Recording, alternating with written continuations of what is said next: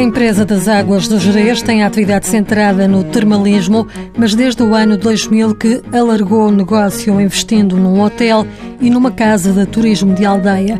Foi feito um investimento voltado ao nível de infraestruturas e da requalificação de recursos humanos, mas mais recentemente, com o rebentar da crise, foi preciso fazer um esforço extra. Como a principal atividade da empresa é o termalismo e os clientes do termalismo são principalmente oriundos do mercado interno, de Espanha e de França, alguns, sentimos algum decréscimo nesta atividade. E, tal como eu dizia, desde 2009 temos vindo a fazer um esforço considerável para conseguir manter o nível de qualidade dos serviços, sem termos, nem queremos, aumentar os preços ao consumidor final. Rosário Vanzeler é administradora da empresa Águas do Jerez.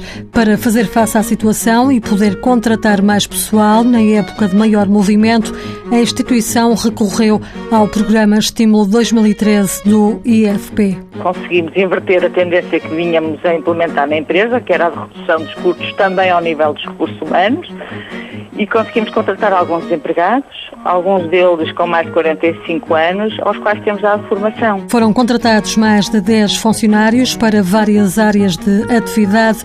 Rosário Vanzeler explica que a Águas do Jerez recebe uma ajuda para pagar aos trabalhadores. Temos o subsídio de meio ordenado durante os seis meses, não é? Quanto é que foi possível assim permitir poupar à empresa? Uh, à roda de 20 mil euros, por aí, 20, 25 mil. Os contratos têm a duração de meio ano, pelo menos durante esse período vai também ser possível combater um dos males da região, diz Rosário Vanzeler. Estamos a contribuir para diminuir o nível de desemprego numa região interior do país.